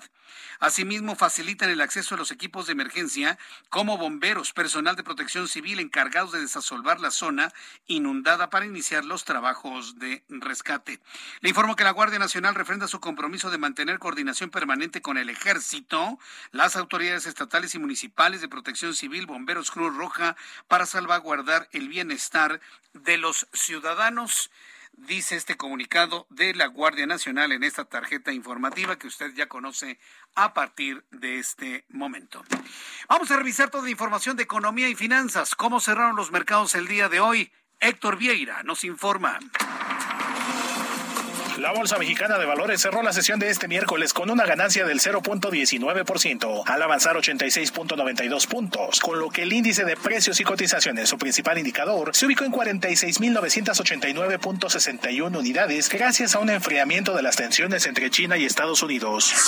En tanto, Wall Street cerró con balance positivo luego de que el Dow Jones avanzó 416.33 puntos para llegar a 32.812.50 unidades. Por su parte, el Standard Poor's sumó 63.98 puntos, con lo que se ubicó en 4.155.17 unidades, y el Nasdaq ganó 319.40 puntos, que lo colocó en 12.668.16 unidades. En el mercado cambiario, el peso mexicano se depreció 0.9% frente al dólar estadounidense, al cotizarse en 20 pesos con 21 centavos a la compra y en 20 pesos con 46 centavos a la venta en ventanilla. El euro cerró en 20 pesos con 52 centavos a la compra y 20 pesos con 82 centavos a la venta, mientras que el Bitcoin tuvo una baja en su valor del 0.51% para cerrar en 23.244.50 dólares por unidad, equivalente a 476.156 pesos mexicanos con 14 centavos. El subsecretario de Hacienda Gabriel Llorio afirmó que el pico inflacionario podría llegar entre finales de agosto y principios de septiembre, aunque aclaró que es difícil dar una fecha exacta por los choques de oferta que podrían darse como un conflicto entre Estados Unidos y China. Bank of America estimó que la economía mexicana crecerá 1.9% al finalizar 2022. Sin embargo, ajustó del 1 al 0% su pronóstico para 2023 debido a una desaceleración en Estados Unidos, tasas de interés más altas y una mayor incertidumbre política. El Centro de Estudios Económicos del Sector Privado anticipó que el presupuesto de egresos de la Federación 2023 va a tener un ajuste importante en rubros sociales y económicos, por lo que pidió incentivar la inversión y visualiza un sexenio perdido en materia de crecimiento económico. El Instituto Nacional de Estadística y Geografía dio a conocer que en julio las ventas de automóviles nuevos cayeron 8% con respecto al mes previo, al comercializarse 83.137 unidades, cifra menor a las 90.368 que se vendieron durante el sexto mes del año. Informó para las noticias de la tarde Héctor Vieira. Gracias, Héctor Vieira, por la información de Economía y Finanzas 713, las 713 horas del centro de la República Mexicana. Bueno, escandalito que no necesitábamos, ya sabe, ¿no? En esta idea que tiene el presidente mexicano de que la gente que lo siga, pues sea 90% inepta, ¿no? 90% inepta, sí, así lo dije yo. Él dice 90% leal y 10% con experiencia, ¿se acuerdan, no? Pero eso de la lealtad puede traducirse en, en, ineptitud. Y eso no debe ser ningún insulto, es una condición. Cuando alguien no conoce un área, pues tiene un nivel de ineptitud. No está, la palabra ineptitud significa no estar apto para. O sea, si alguien le dice es un inepto, es porque no tiene aptitud para. No es un insulto, es una condición. Entonces, pues siguen con la idea, ¿no? Del 90% de ineptitud en, en, en, en, los cargos públicos. Pero lo que no se puede hacer es estar jugando con el servicio exterior mexicano. Con eso no se puede jugar. Usted no puede mandar a cualquier persona al servicio exterior mexicano. No, no lo puede hacer, no lo debe hacer. Es la imagen de nosotros frente al mundo. Y eso es lo que has estado reclamando. Ya lo adelantaba antes de los mensajes, que la Comisión Permanente del Congreso habría ratificado el nombramiento de Eduardo Villegas como embajador de México en Rusia, pese a las críticas de los legisladores de oposición. El nuevo diplomático en Rusia, bueno, el, el nuevo empleado de López Obrador en Rusia, sí, porque de diplomático, perdón, no vamos a estar utilizando un, un alto, una alta designación para cualquier persona. El empleado del presidente mexicano buscará impulsar los contenidos de la plataforma Wikipedia referentes a la cultura política y sociedad de nuestro país. Eduardo Villegas dijo lo siguiente.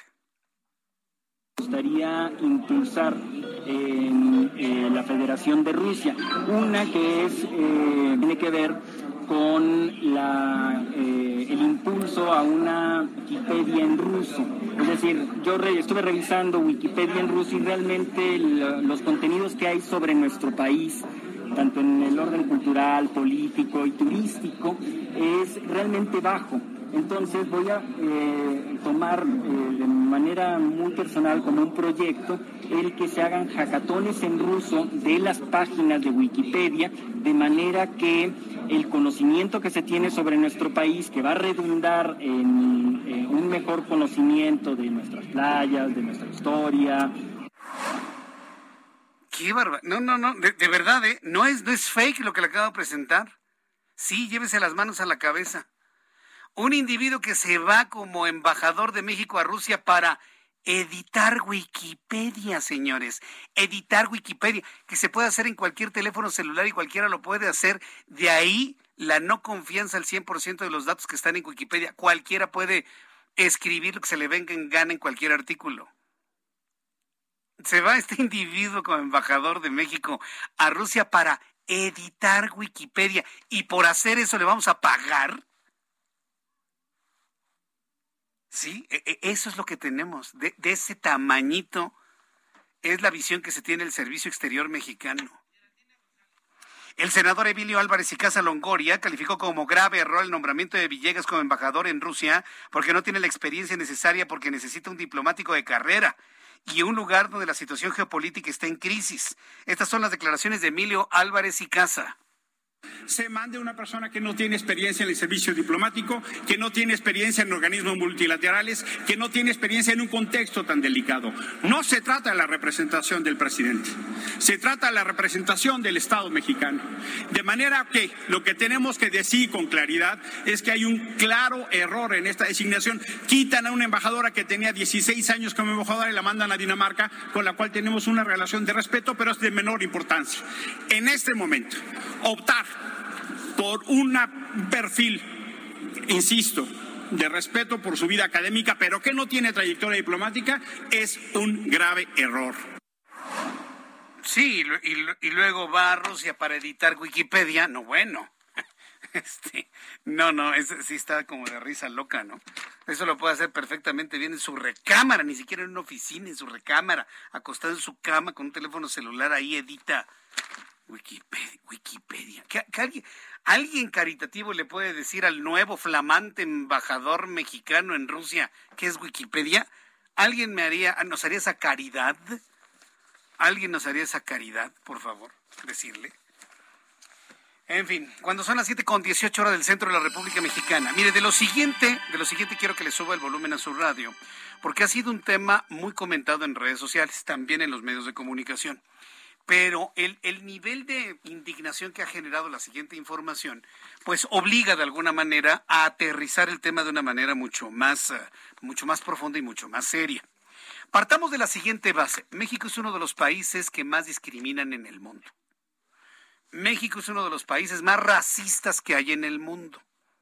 No porque seamos mexicanos, no lo vamos a hacer, por el contrario, hay un racismo tremendo al alto, al bajo, al güero, al moreno. Vaya, hasta un movimiento orgullo prieto ha salido en México como respuesta precisamente a las limitaciones de oportunidades condicionando el color de la piel. Se le discrimina al indígena, se le discrimina al pobre, se le discrimina al diferente, se le discrimina al inteligente en las escuelas se le discrimina a los que hacen su tarea, a los que hacen su trabajo, se discrimina a todos por todo, absolutamente. Los automovilistas discriminan a los ciclistas, los ciclistas discriminan a los cochistas hasta rompiéndoles los espejos. Vivimos en un mundo de discriminación total, pero ahí vamos, haciéndonos como que no vemos nada. Ahora nos enteramos que un restaurante en la calle de Mazarik, y voy a decir el nombre, y no es por hacerle publicidad, el Sonora Prime de Mazarik. Nos enteramos por denuncias desde el interior del propio restaurante de un sistema de discriminación. Usted es moreno, tiene tez morena, lo mandan a la zona Gandhi. ¿Qué es la zona Gandhi? Pues la zona no visible, la zona más alejada, la zona en el fondo, para que no se vean a las personas que tengan aspecto moreno o aspecto pobre en su vestir. Y a la zona Muset, a los caucásicos, güeritos, ojos verdes, que tengan imagen como de empresarios, como de mis reyes, como de gente rica. Terrible, ¿no? Terrible, terrible, terrible el asunto. He, buscado a la maestra Geraldina González de la Vega Hernández. Ella es presidenta del Consejo para Prevenir y Eliminar la Discriminación en la Ciudad de México COPRED, a quien yo le agradezco estos minutos de comunicación con el auditorio del Heraldo. Estimada maestra González de la Vega, gracias por estar con nosotros. Bienvenida, muy buenas tardes. Hola, muy buenas tardes, Jesús Martín. Me da mucho gusto saludarte y a tu auditorio también saludarle con mucho gusto.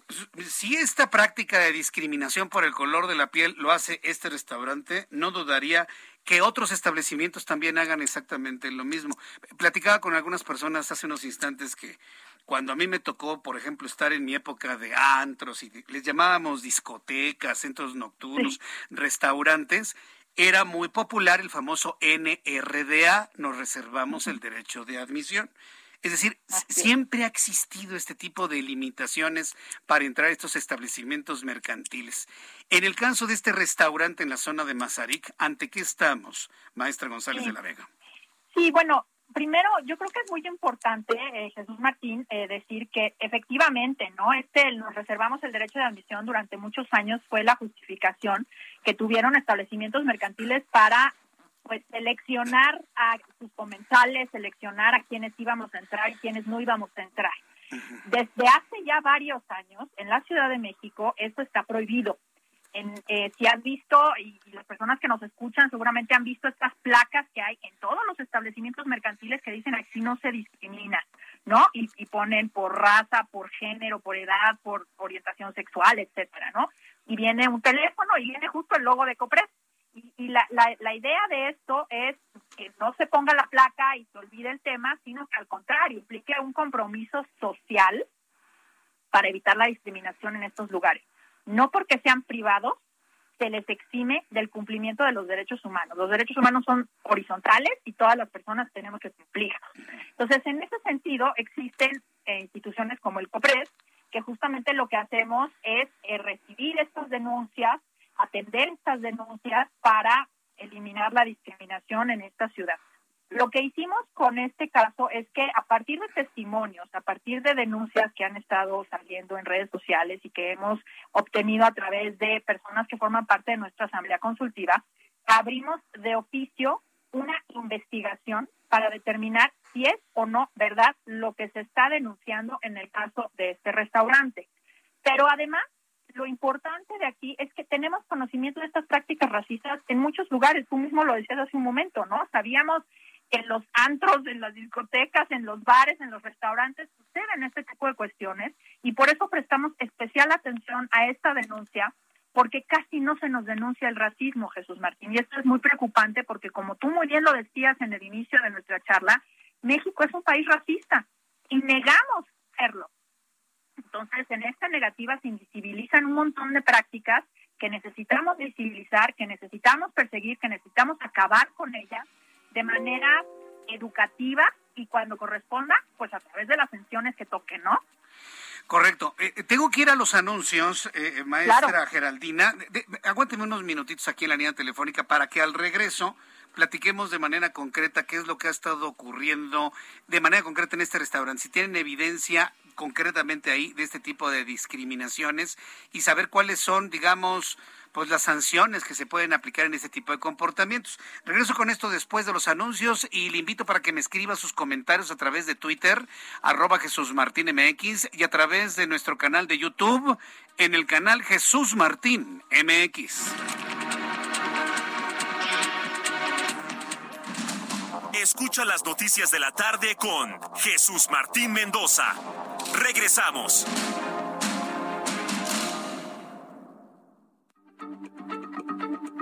Heraldo Radio, la H se lee, se comparte, se ve y ahora también se escucha.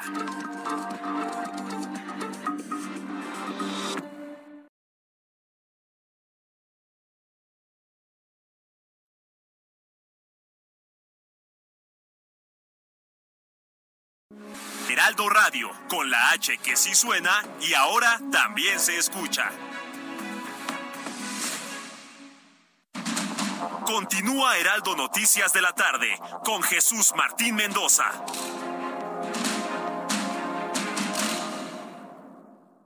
¿Cómo están amigos del Heraldo Radio? Un gusto saludarlos y gracias al espacio de Jesús Martín Mendoza. ¿Ustedes saben qué impulsó el reciclaje de envases y empaques en México? En 2002, cuando en México no existía una ley de residuos ni reglamentos o normas para manejarlos, un grupo de empresarios de la industria de bebidas y alimentos, preocupados por la problemática ambiental en México, crearon ECOSE, una asociación civil sin fines de lucro que fomenta e impulsa la separación de residuos de envases y empaques para su reciclaje. Hoy, ECOSE ha acopiado más de 79 mil toneladas de materiales reciclables como PET, PEAD, aluminio, hojalata, vidrio y empaques flexibles. Y lo más importante, ha concienciado sobre la correcta separación de residuos a más de 24 millones de personas a través de sus programas de acopio. ECOSE asegura que solo trabajando en conjunto, industria, gobierno y sociedad, podemos lograr un México más limpio y sustentable para todos. Porque lo que vale no se tira. Siempre podemos reciclar. Como ven amigos, gracias. Regresamos contigo, Jesús Martín Mendoza. Son las 7 con 31, las 19 horas con 31 minutos hora del centro de la República Mexicana. Súbale el volumen a su radio. Sigo conversando con la maestra Geraldina González de la Vega Hernández, presidenta del Consejo para Prevenir y Eliminar la Discriminación de la Ciudad de México. Eh, maestra González de la Vega, ¿qué información se tiene sobre concretamente lo ocurrido en este restaurante especializado en cortes, en carnes, el Sonora Prime de, de, Mazarik? ¿De dónde les llegó la denuncia? ¿De, ¿De los comensales o de los trabajadores de ese mismo establecimiento? Sí, este es un caso, eh, Jesús Martín, que se abrió de oficio. Eh. No tenemos una denuncia propiamente, o sea, eh, una denuncia directamente presentada ante el COPRED, sino que ejerciendo la, facultad que tenemos de abrir de oficio los casos que consideramos que tienen un impacto generalizado y que se está señalando de la discriminación a una persona moral conocida, pues, con, con, con, eh, el poco público, digamos, como lo es un restaurante de este, de este tamaño, eh, pues podemos abrir, podemos abrir de oficio un expediente de investigación. Entonces, los hechos que, se denunciaron en redes sociales y que recogimos para justamente investigar tienen que ver con lo que tú ya mencionabas, esta segregación de las, de las personas que acuden a este restaurante.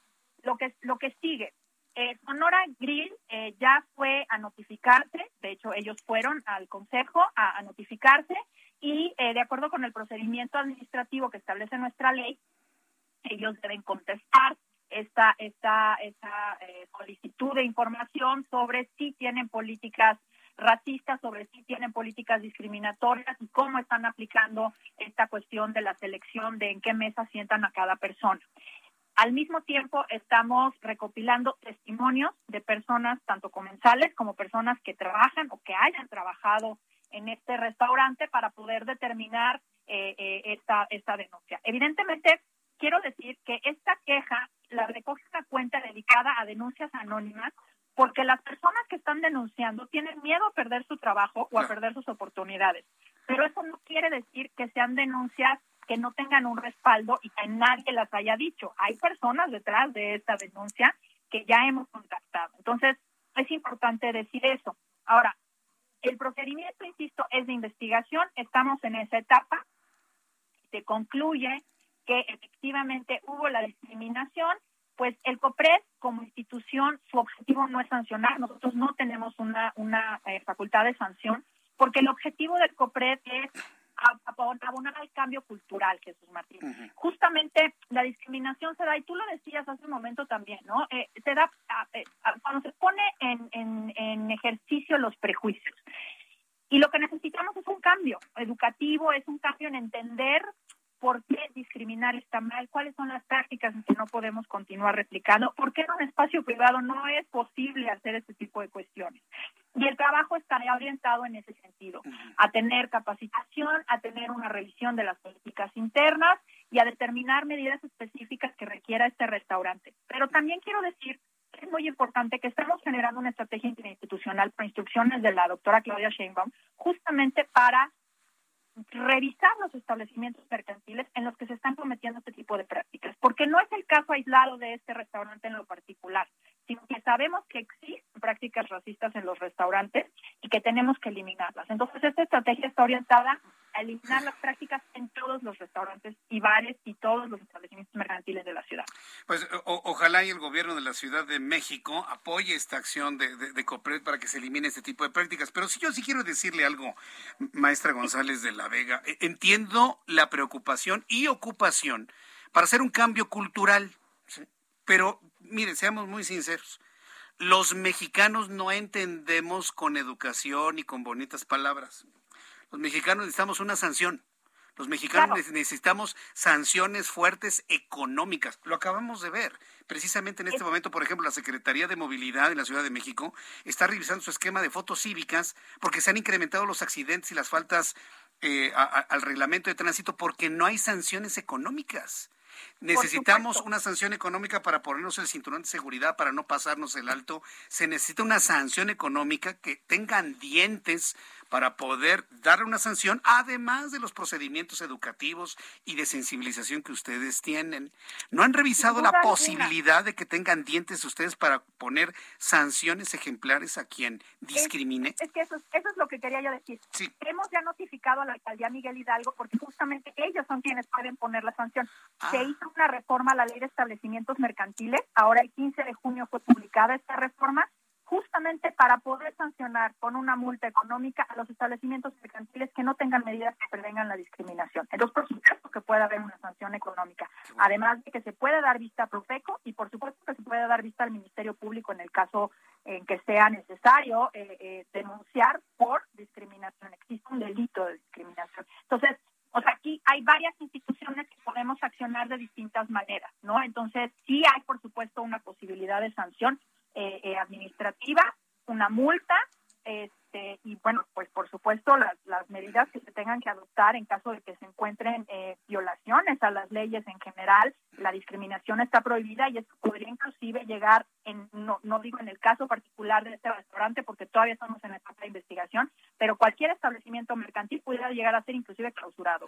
Sí, es lo, es lo que acabo de entender con esta explicación. Entonces, con, con una buena investigación y una vez comprobando los hechos de discriminación, y con bastante interés de las otras partes, Ricardo Schiffel en Profeco puede clausurar el Sonora Prime o Sonora Grill, o como se llame, el restaurante, y además la alcaldía le puede poner una gran multa. Y bueno, ustedes como Copred, pues no abren hasta que terminen sus cursos de sensibilización, ¿no? Podríamos pensar que así sería, ¿no? Las, las opiniones, las opiniones que emite el Copred sirven de base para todas estas acciones. Ese, es, digamos, el mecanismo interinstitucional, cómo funciona. Sí. Ahora ya me quedó claro que los dientes son indirectos, no directamente COPRED, pero pueden hacer, valer otras instancias para que puedan poner estas sanciones. Pues qué bueno que se ha explicado de esta manera, porque como dice el dicho, ¿no? Cuando vea las barbas de tu vecino cortar, ponlas todas a remojar. Atención, señores, en otros restaurantes. Van a extender esta investigación, ¿verdad? Por supuesto que sí, por supuesto que sí. En realidad lo que nos interesa es, no, no, no se trata de un restaurante en lo particular, se trata de acabar con la discriminación y en este caso con el racismo en la Ciudad de México. Vaya, qué tarea, ¿eh?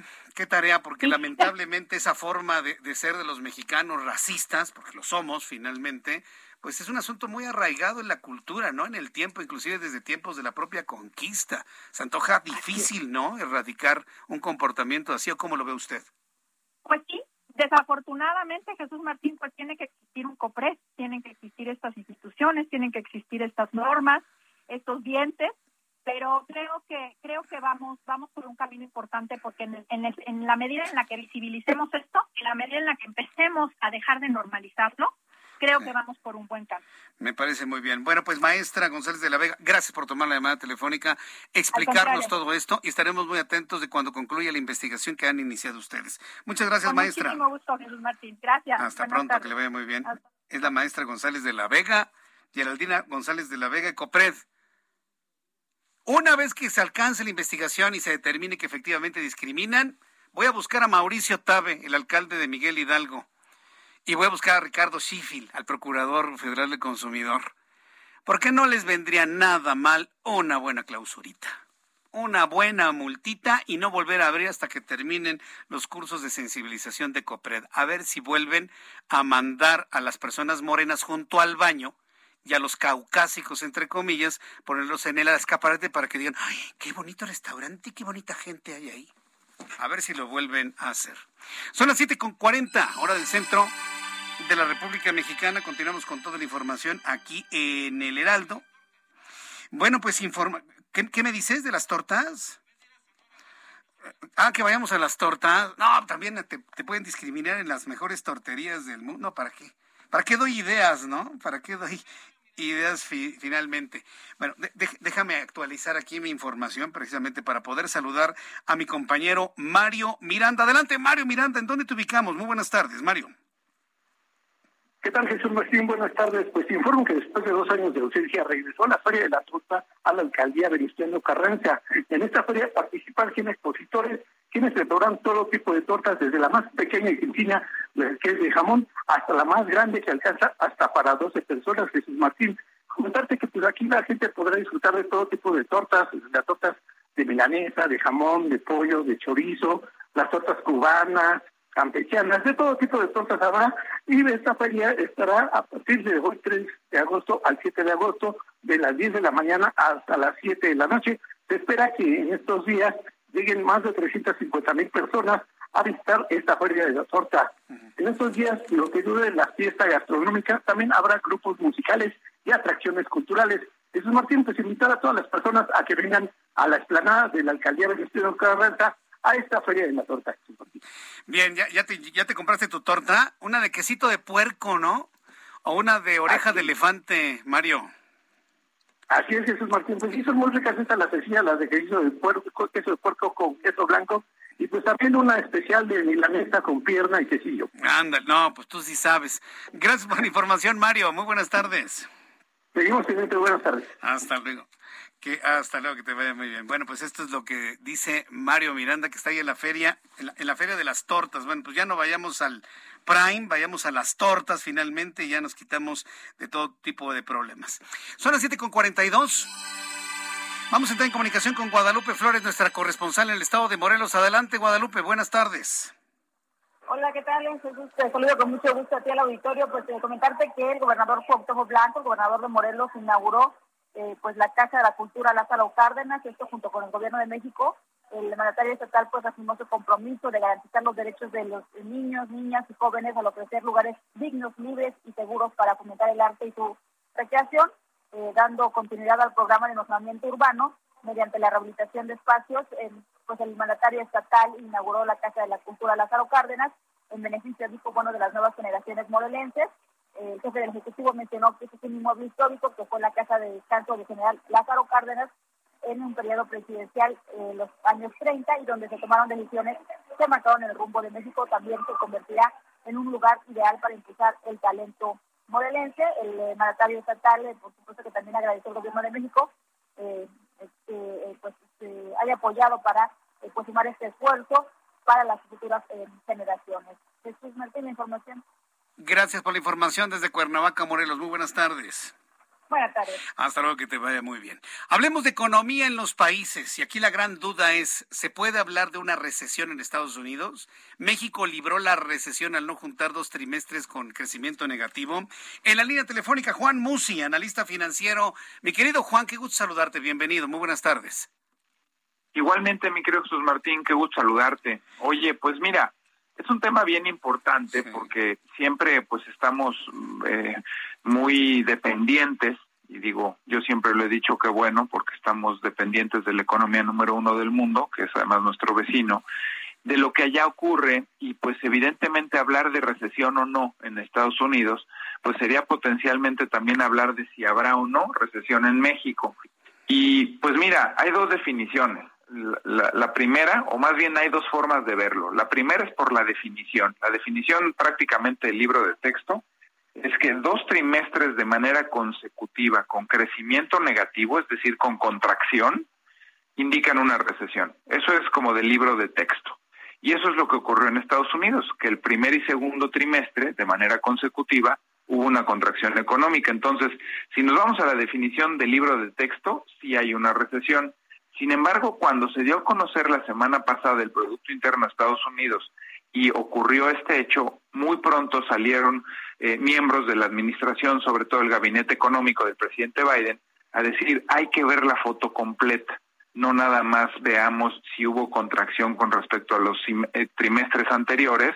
Acuérdate que la forma de medir el, el crecimiento económico de los trimestres en Estados Unidos es con respecto al trimestre del año anterior, comparan el primer trimestre del 21 contra el primer trimestre del 22, el segundo del 22 contra el primero del 22, es, es, ver una foto más completa, argumentaban.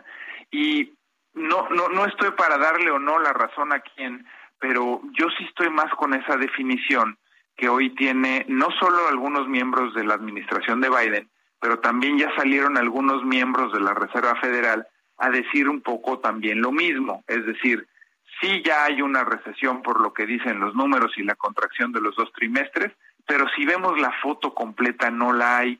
Y eso es lo que ha estado alentando a los mercados financieros. Por ejemplo, julio fue el mejor mes de los mercados pues desde hace prácticamente dos años, en el 2020, por ahí de octubre, quizás año y medio, eh, no había habido un mes eh, con el rendimiento que tuvo julio. Ahora, muchos inversionistas que me están escuchando dirán, bueno, pues, pues yo sigo estando abajo en mis inversiones y sigo estando en números rojos con respecto a los saldos que veía yo, por ejemplo, el año pasado, a mediados, a principios o incluso a finales del 2021. Pues sí, porque también el, el golpe y la baja ha sido mucho mayor, pero julio empieza a mostrar señales de recuperación. ¿Qué me hace pensar, al igual que estos miembros de la Fed y al igual que estos miembros de la administración Biden, que no estamos en una recesión profunda? En primer lugar, que el mercado laboral, es decir, la creación y la generación de empleos en Estados Unidos, ha seguido siendo muy positiva.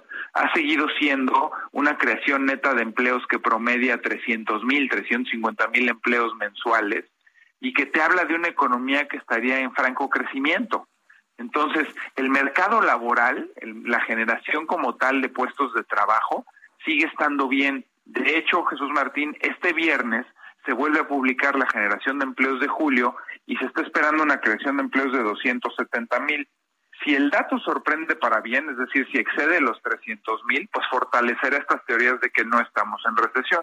Y los otros indicadores son indicadores económicos, también datos duros, que muestran una actividad tanto en manufacturas como en servicio, pues que todavía están en zona de expansión y no en una zona de contracción, no en una zona de recesión. Lo que sí es lógico y es algo que evidentemente sucede cuando las tasas empiezan a subir y en Estados Unidos, pues es lo que hemos visto en los últimos eh, meses, es que la actividad de compra y venta de casas cae, porque hay que recordar que allá todo se lo financian, todo lo compran a través de crédito, concretamente a través de hipotecas, y las hipotecas hace ocho meses estaban debajo de 3%, y hoy las hipotecas están cercanas al 7%.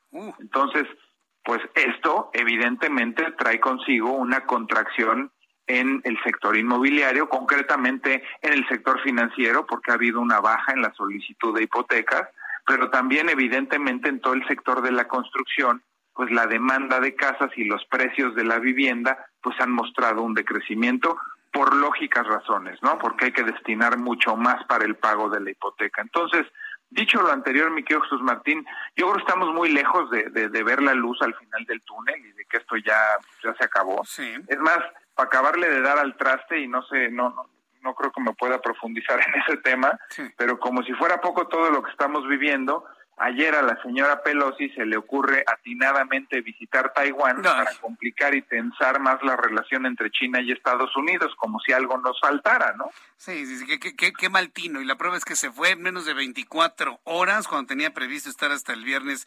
Un desatino total y absoluto. Y ya veremos los efectos económicos de esa tan... Eh, pues eh, no, no adecuada visita que hizo a Taiwán. Mi querido Juan, compártenos por favor tu cuenta de Twitter para que el público pueda seguirte, escribirte, enviarte tus, sus consultas de todo tipo.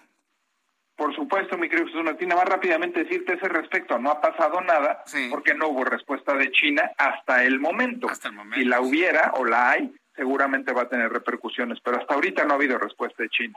Bueno, pues es arroba Juan S. Musi, arroba Juan S. Musi, y pues con el gusto de poderlos informar acerca de economía, finanzas, negocios y poder también aclarar dudas y comentarios. Arroba Juan S. Musi, mi querido Jesús Martín.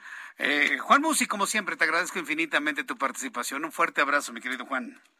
Igual, Jesús Martín, un abrazo de regreso. Un abrazo, que te vaya muy bien. Juan Músico en las finanzas.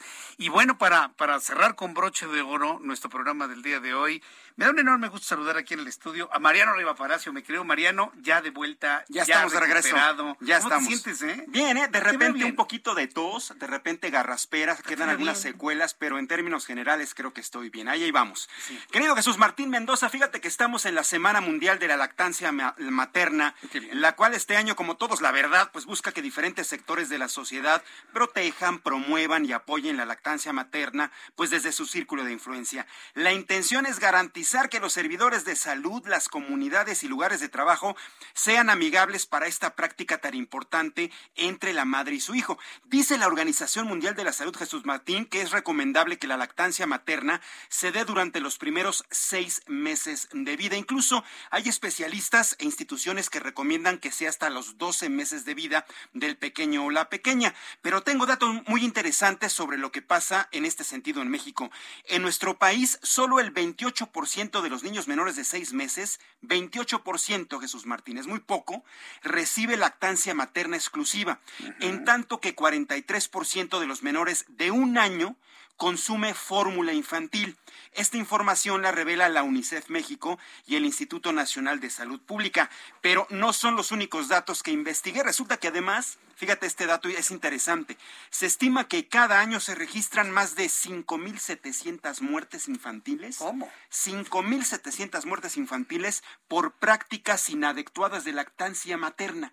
Esto es un dato muy interesante Ah, que da a conocer, da a conocer igual la UNICEF México y el Instituto Nacional de Salud Pública y también cerca de 1.700 fallecimientos prematuros en mujeres. Es decir, mezclan eh, probablemente eh, algún tipo de fórmula, no se les da el tiempo suficiente la lactancia materna. Hay comunidades que a los bebitos les dan café en lugar de darles Hasta leche. refresco. Hasta refresco. A eso Sí. se refiere este dato.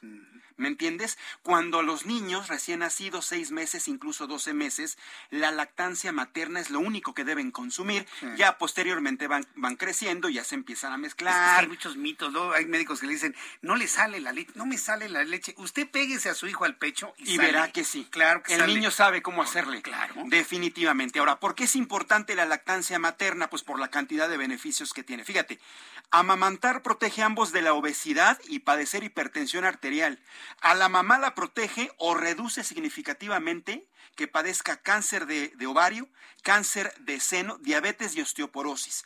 Y para el bebé le ayuda a crecer, que alcance la talla requerida y lo protege de enfermedades provocadas primordialmente por bacterias. Es decir, la lactancia materna, Jesús Martín Mendoza, es un súper escudo para la mamá y para el menor. Y ya para terminar, esta Semana Mundial también busca hacerle la vida más fácil a las mamás trabajadoras que si tienen que salir de casa para ir a la oficina, a la fábrica, a la empresa o donde sea que trabajen, es necesario que las empresas impulsen prácticas y políticas que le permitan tener condiciones necesarias para realizar su lactancia. Muchos expertos proponen básicamente dos cosas.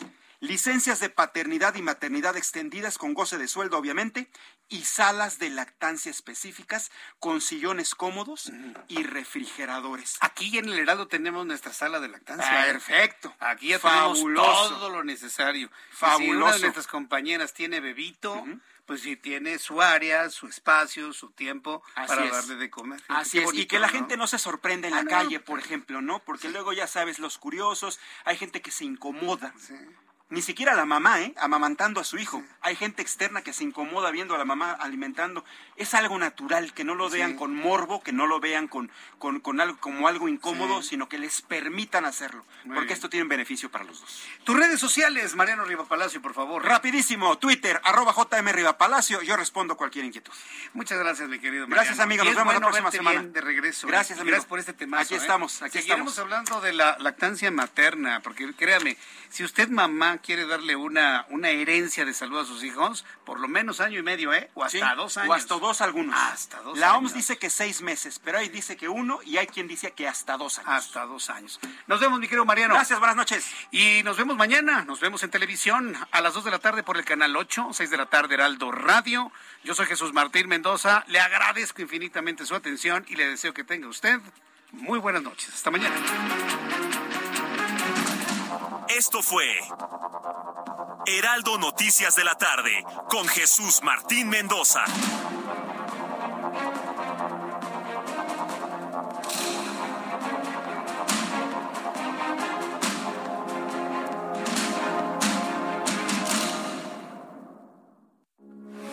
Heraldo Radio 98.5 FM, una estación de Heraldo Media Group.